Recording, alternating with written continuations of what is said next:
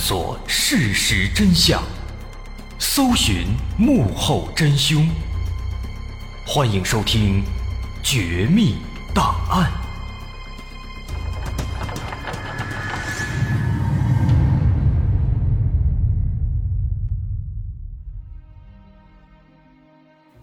还原事实，探索真相。欢迎继续关注《绝密档案》，我是大碗。之前咱们说到大岩口水电站的维护员王平在夜晚值班的时候离奇死亡，他的尸体上遍布了疑似野兽抓挠留下的伤痕。但这起案子发生没几天，在联防队员的眼皮子底下，水电站的副站长刘建国以同样的方式离奇死亡。警方判断凶手应该是内部人，但这个人是谁呢？分析了一圈，发现所有人。好像都不存在问题，这让警方感到十分头疼。于是他们只能换一个思路，先来思考第二个问题：凶手是如何把尸体从大院里运到了水电站的？在里里外外的重重监控之下，把尸体搬到水电站的电线杆再绑上去，常规的途径肯定是不行的。此时。有一个联防队员提出，说这个宿舍大院里面会不会藏着一条秘密通道呢？这样的话就可以越过层层包围，顺利出去了。大伙听了一脸懵，这个想法呢确实非常新颖，但仔细一想啊，好像也不是没可能。毕竟这座大院是民国时期的一些有钱人留下的，那个时候战乱不断。那为了避险，说不定真的会有秘密通道。于是呢，大家开始在院子里面哎搜索各个角落，试图寻找这条通路。而果不其然，经过地毯式搜索，有人在厕所里面发现了一些端倪。他们这个厕所呢，就是农村常见的旱厕，在猪圈的边上挖一个大坑，连着猪圈，大坑的上面。搭一个厕所，这就是旱厕。这个大坑呢，就是粪坑。咱们再说说这猪圈，猪圈本身啊，它就是一个非常深的一个大坑，猪就在下面养着。可是人呢，下去不方便，所以猪圈里面会挖一条非常狭窄的小通道。这个小通道不是直上直下的，它是围着猪圈呈一个缓慢的坡度，逐渐上升，最后绕出来的。哎，这样的一个通道，而且这条通道啊，它是直接通到了大院的外面。所以说，有没有可能凶手是利用这条通道把尸体运了出去？但是这样的话，就会产生一个问题，在这粪坑里面到处都是粪便，而且那条通道非常狭窄。如果凶手要从这里把尸体运出去，那么肯定首先要通过粪坑。把尸体运到猪圈里，再通过猪圈的通道把尸体弄出去。那这样的话，尸体上必然会沾上粪便。可是根据尸检结果，尸体上并没有粪便。而且，即便是从这个通道里出来，那通道的出口是在围墙的外墙根下面，但墙外面的草丛里还藏着三名联防队员呢，他们不可能看不到啊。因此，这种途径似乎说不通。不过呢，虽然这个情况不成立，但是警方在对粪坑仔细搜索之后，却有了一个新的意外收获。在这个粪坑里面，其实还藏着一个隐蔽的小门，但因为是在粪坑里面都是粪，所以不仔细看的话，那是看不到的。那打开这道门，这里面其实还藏着一个小地窖。这个地窖现在推测应该就是以前的大户人家用来藏一些贵重财物的，于是警方就下到粪坑里，踩着屎进入地窖，果然在这里面发现了一个锈迹斑斑的大铁皮箱子，这上面还锁了一把锁。把铁皮箱子拿到地面上，撬开锁，打开之后啊，顿时一片惊呼。几名年轻警察甚至被吓得面无血色，为什么？因为这箱子里装的是一个玻璃罐子，玻璃罐子里面用液体泡着一颗人的头颅。除此之外，在箱子里还有一封信。打开一看，这是一封举报信。这封信的内容是这样的，给大伙儿念一念。公安同志，我是大岩口水电站王平，我要揭露一桩发生在四年前的丑陋罪恶。一九七八年五月五日，我还在家待业。有一天，我独自来大岩口想打野兔，无意中发现两个人抬着一个女人到了黄桶坡下的草垛旁，用草把女人遮住。我隐约听他们商量，要回去取一把菜刀，将女人的头砍下来，然后将尸体丢进江里。他们走后，我立马过去查看，这是一个年轻女人，已经死亡了。全身衣不蔽体，显然是被那两个人奸污杀害了。我看那两个人穿着体面，所以便想出了一个办法。我用随身携带的砍刀割下了女子的头颅，藏起来。后来又去医院搞了一个标本瓶子，加了医药水保存了起来。后来我在大岩口游玩时，认出了那两个人就是大岩口水电站副站长刘建国和当时的维护员何斌。我以此事要挟他们，让他们帮我安排工作。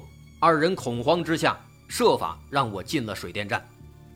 这两人阴险狡诈，最近有可能要加害于我，请公安同志一定要将他们绳之以法。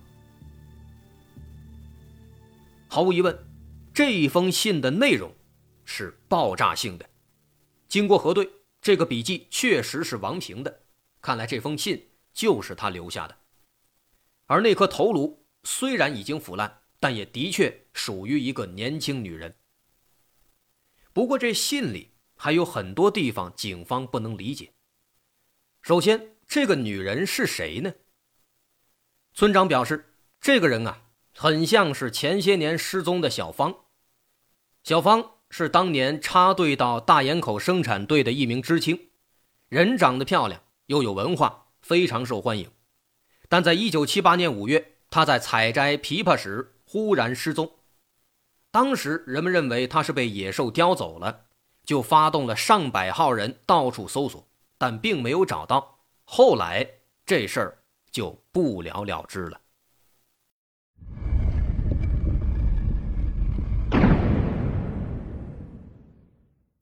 对于王平信里的指控，何斌坚决否认。他声称刘建国杀没杀人他不知道，但自己跟这事儿毫无关系。也许是因为在工作中自己曾批评过王平，说他态度懒散，所以王平记恨在心，写信污蔑自己。不过，相对的，站长吴刚对这封信的内容倒是比较相信。他表示。当初王平的入职档案里有一封何斌写的介绍信，何斌确实也给王平说了不少好话。如果何斌没有被人抓住把柄，干嘛要这么热心的推荐王平入职呢？况且王平确实也没什么能力呀。所以此时，警方只能先猜测：如果这封信真的他所言属实，那么这起案子有可能就是这样的。王平利用小芳的事儿勒索何斌和刘建国，但他进入水电站之后胃口越来越大，引发了刘建国和何斌的不满，于是他们对王平起了杀心。王平察觉到了危险，就在粪坑的地窖里藏了人头和这封信，一旦自己遇害，警方能发现线索。那么因此，如果这封信所言属实，王平或许。就是刘建国和何斌共谋杀害的，而在王平死后，可能出于某些原因，何斌又设计谋杀了刘建国。如此一来，对于小芳的死，何斌也就可以高枕无忧了。所以，这种猜测认为何斌是凶手。但是，还是要说，这一切的前提是那封信所言属实。那么这封信到底它的真实性如何呢？警方对这封信反复研究，总感觉有哪儿不对劲，但真要说呢，又说不上来。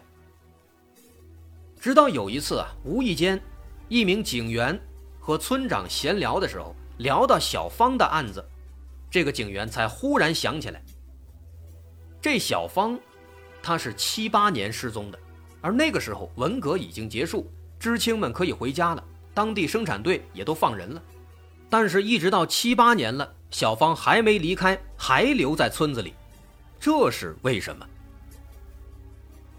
这个细节跟眼下的案子其实没什么关系，但也多亏了这个没什么关系的小细节，警方因此得到了一条非常重要的线索。村长说，当时村子里有很多人追求小芳，但都被拒绝了，倒不是因为小芳心气儿高，其实这里面是有隐情的。当年小芳下乡之后没多久，联防队的蒋队长。就使出浑身解数追求她。蒋队长呢，还是非常有能力的，而且小伙长得也精神，最重要的是他的情商非常高，所以没多久俩人就在一起了。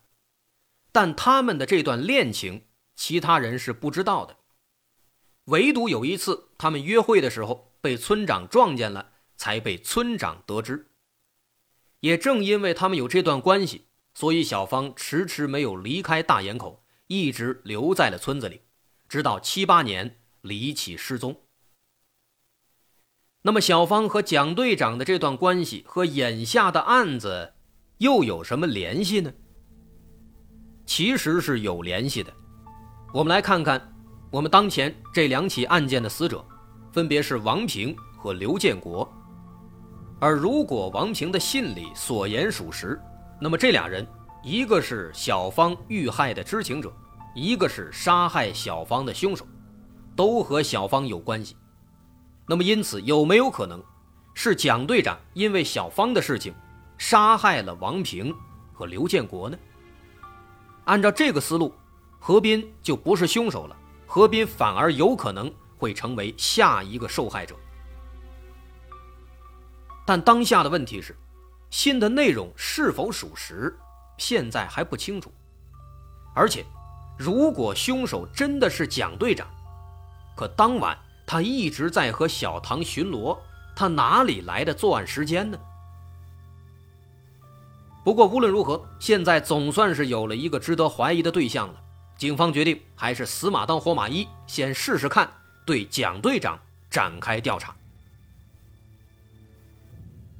几天之后，对蒋队长的调查没什么结果，这让警方有些失望。不过另一边，在员工宿舍里倒是有了新的发现。那天晚上，一名联防队员和之前一样，在夜晚蹲守潜伏在院子外面。不过，在他半夜换班的时候，在附近的一条臭水沟里，无意间发现了一件白色衬衣。这件衬衣上也布满了野兽抓挠的痕迹，而且。似乎被人大力撕扯过，已经破烂不堪。最重要的是，在上面还沾满了血迹。这立刻引起了警方的注意，马上对血迹做了化验，发现是 A 型血。而第二个死亡的刘建国，他也是 A 型血。因为当年还没有 DNA 鉴定，血型能对上，就已经是非常大的惊喜了。那么，难道这件衬衣，它是刘建国的吗？可是刘建国的白衬衣明明在他的尸体上穿着呢。刘建国媳妇儿也说了，他只有那一件白衬衣，就在他的尸体上穿着。那么这件白衬衣是谁的呢？这就非常奇怪了。如果现在在臭水沟里发现的白衬衣也是刘建国的。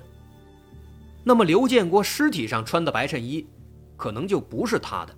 那么那件白衬衣会是谁的呢？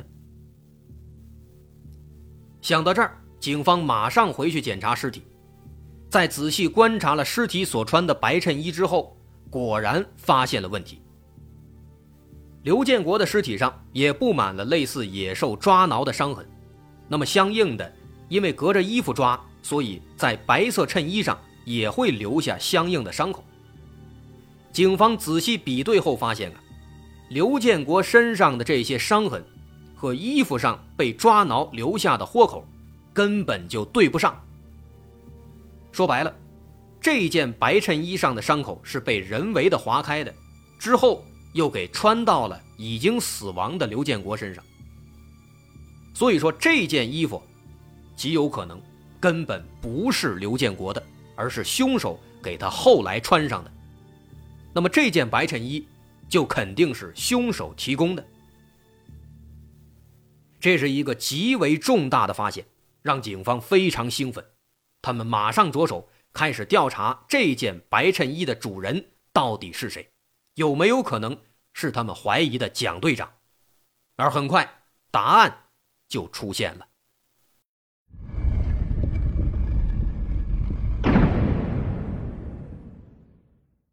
尸体所穿的白衬衣的确是蒋队长蒋开奇的，因为蒋队长的白衬衣左肩膀有一块缝补的痕迹。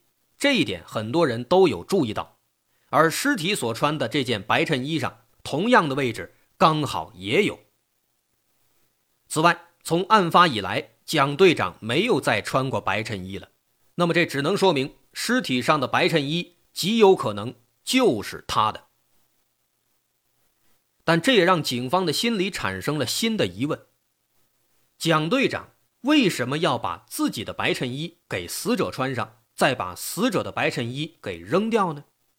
他又是如何杀害刘建国？又如何把尸体运到大院之外的？看来只有抓到他，才能得到答案了。而抓捕蒋队长的过程也非常顺利。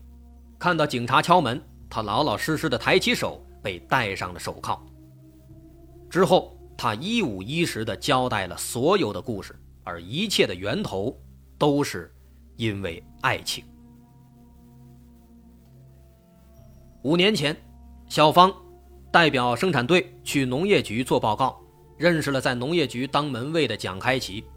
当时他还不是蒋队长。做完报告出来的时候，天色已晚，路上行人稀少，有几个小流氓趁机骚扰小芳。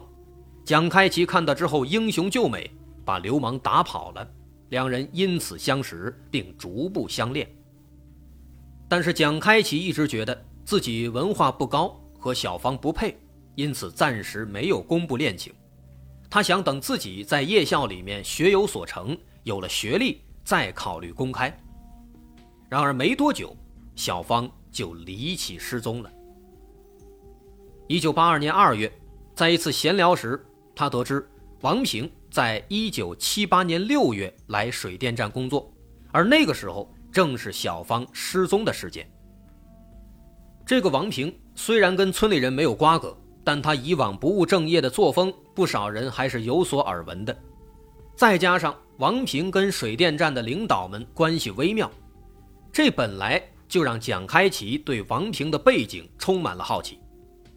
而一次喝酒时，王平自己又说漏了嘴。他说自己其实没有什么背景，只是抓住了刘建国的把柄。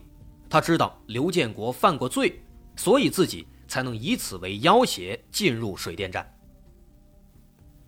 这些信息加上小芳失踪的时间和王平进入水电站的时间刚好重合，就让聪明的蒋开奇开始思考：这个毫无背景和能力的王平，在小芳失踪后忽然进入了水电站。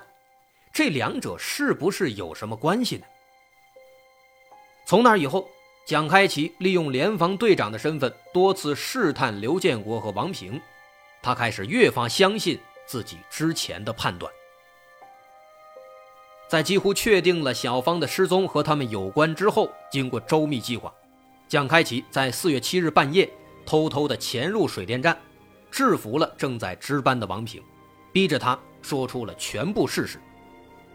在得知真相后，他怒火中烧，决定为小芳报仇。他先是强迫王平写下了那封举报信，为的是嫁祸给何斌。而在王平写完举报信之后，他就用刀子割破了王平的颈部动脉，让他死于大出血。至于为什么要装成野兽抓挠的样子，其实完全是临时起意。在杀人之后，他看到王平正在看的小说，就随手用值班室的铁丝和刀子做了一个类似形状的工具，用这个工具破坏了尸体。他想，如果伪造成狐仙杀人的话，也许可以震慑一下心里有鬼的刘建国和何斌。而到后来，杀害刘建国的经过那就更加复杂，更加刺激了。案发当夜，心事重重的刘建国熄了灯，但一直没有睡着。此时，蒋开奇借着上厕所的时间叫开了刘建国的房门。刘建国并不知道小芳和蒋开奇之间是有关系的，加之平时混得很熟，他对蒋开奇十分信任，没有丝毫警惕。于是，蒋开奇趁机打晕刘建国，并把他勒死。在刘建国死后，蒋开奇无法立刻转移尸体，于是就把尸体藏在了厕所旁边的墙角里，用一根绳子把尸体绑起来，把绳子另一头再扔到墙的外面。之后，他回到大门口和小唐继续巡逻。半夜两点钟，在交班之后，他和小唐一起返回。在路过电线杆的时候，在上面看到了刘建国的尸体，但实际上当时他们看到的并不是刘建国，而是蒋开奇提前做好的稻草人。他给稻草人穿上了衣服和裤子，在一片漆黑的晚上很难看出来是一个假人，而稻草人穿的其实就是蒋开奇自己的白色衬衣。小唐毕竟还年轻。远远的看到上面有人，就已经吓坏了，哪儿还敢仔细看啊？于是蒋开奇就装模作样的拿手电筒往上一扫，说死者是刘建国，让小唐赶紧去找警察。而蒋开奇马上回到宿舍大院，让人们在院子里集合。等院子外面潜伏的三名联防队员也全都进来了，他就假装去接应小唐，离开了院子。然后他绕到院子外面，用绳子把尸体拉出来，接着把尸体搬到水电站的电线杆那儿，再把上面的稻草人替换下来。至于他为什么要把稻草人穿的自己的白衬衣给刘建国的尸体换上，是因为他在拉扯刘建国的尸体时，直接把刘建国的白衬衣给拉扯烂了，为防止出现问题，就给他换上了。而被换下来的刘建国的白衬衣。因为时间紧急，他只能随手扔在了一个比较隐蔽的臭水沟里。其实后来他也想回去销毁这件白衬衣，但他忘了自己到底丢在了什么地方。毕竟当晚非常紧张，他回去找了好几次都没有找到。其实从那个时候开始，他就已经感觉到自己要完蛋了。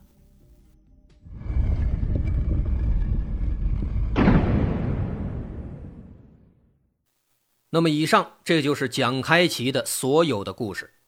他最后被判了死刑，没多久就被枪毙了。而剩下的何斌，虽然他涉嫌杀害小芳，可因为证据不足，仅仅凭借一封信是不能给他定罪的，所以仅仅关了几天就被放了。但这个情况却引起了村民们的极大的不满。没过几天，何斌就被大家赶出了水电站。再后来，一九八三年十月。何斌又犯事儿了，他试图猥亵一名十五岁的少女，被路过的村民扭送到公安局，而当时恰逢八三严打时期，违法犯罪行为从重从严处罚，所以很快他就以流氓罪被判了死刑，也算是受到了应有的惩罚。当然需要多提一嘴，流氓罪属于历史遗留问题了，现在已经不复存在了。也不可能因为一个猥亵或强奸未遂就判人死刑，这些都是过去式了。这就是这起案子的全部内容。这起案子可以说的确很有意思，但需要说明的是，如果我们仔细推敲，能发现其中某些细节有些怪怪的。再加上这起案件呢，其实它没有太多的资料来源，所以个人的看法是不排除这是一个人为编纂的故事。当然，不管是不是，那也不重要，只要我们听得开心，感觉有趣，那就足够了。好我是大碗今天的故事咱们就说到这儿。如果您喜欢欢迎关注我的微信公众号在微信搜索大碗说故事点击关注即可。好我是大碗咱们下回再见。